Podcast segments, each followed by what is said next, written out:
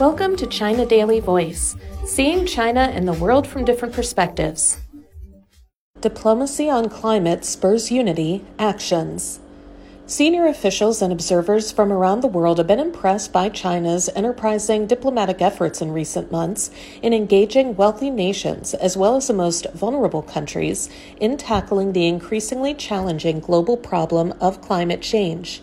The climate themed diplomacy led by President Xi Jinping illustrates the evolving Chinese solution and the fair, responsible approach sought by Beijing for dealing with the growing deficit of global governance, they said.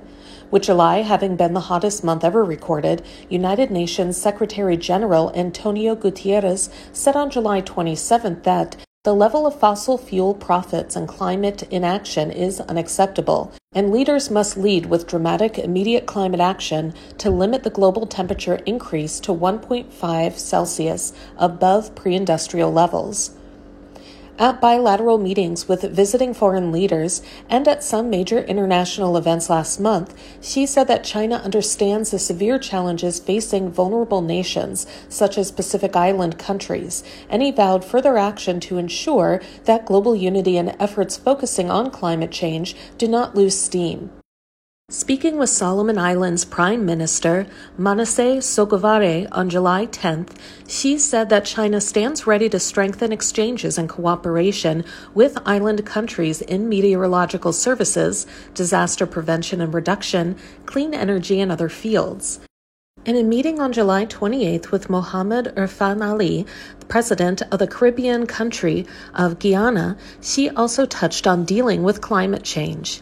Xi called on countries to join hands to tackle global challenges such as climate change when delivering a toast at the welcome banquet of the opening ceremony of the ongoing Chengdu FISU World University Games. In addition, the past month witnessed senior Chinese officials' dialogues with dignitaries of leading economies and major source of carbon emissions in the world, such as the United States and the European Union, observers noted. In July, U.S. Special Presidential Envoy for Climate John Kerry visited China. Premier Li Qiang told Kerry that all parties should abide by the principle of common but differentiated responsibilities in addressing climate change. Developed countries should take the lead in reducing emissions and fulfill their financial commitments, and developing countries should make contributions within their capacity. Also in Beijing, Vice Premier Ding Xuexiang and European Commission Executive Vice Presidential Frans Timmermans co chaired the fourth EU China high level dialogue on environment and climate on July 4th and reached extensive common understandings. The dialogue with the EU sent a positive signal of China and the EU working together on climate change, biodiversity loss, and other global challenges, said Foreign Ministry spokeswoman Mao Ning.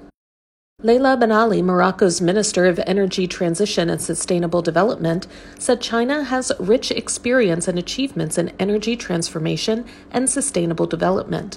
Morocco looks forward to deepening exchanges and cooperation with China in relevant fields and jointly taking the road of green, low carbon, and sustainable development, she told Chinese ambassador to Morocco, Li Changlin, last month.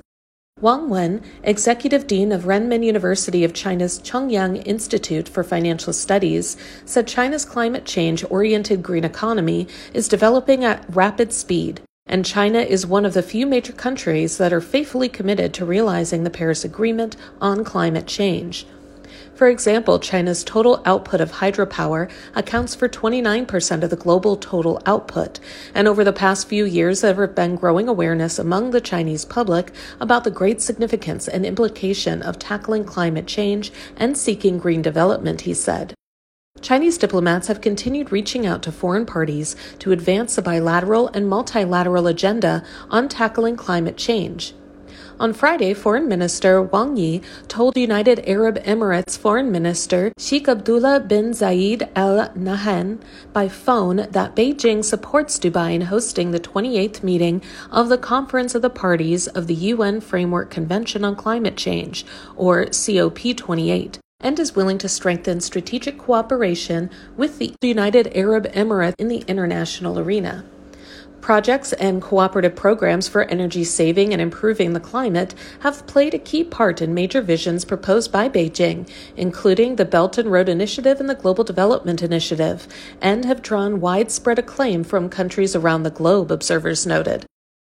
Wang Yiwei, a professor at Renmin University of China's School of International Studies and director of the university's Institute of International Affairs, said the China proposed programs possess both high standards and great feasibility, helping introduce environmentally friendly projects to developing countries such as Kenya. Furthermore, by technological upgrade and renovation, Chinese investors transformed some steel factories in Europe to make sure they meet standards of both the EU and China while securing jobs for local workers and furthering tax contribution to local authorities, he said. It is no wonder that over 150 countries have actively subscribed to the BRI, including the projects seeking green transformation, he added. That's all for today. This is Stephanie, and for more news and analysis, buy the paper. Until next time.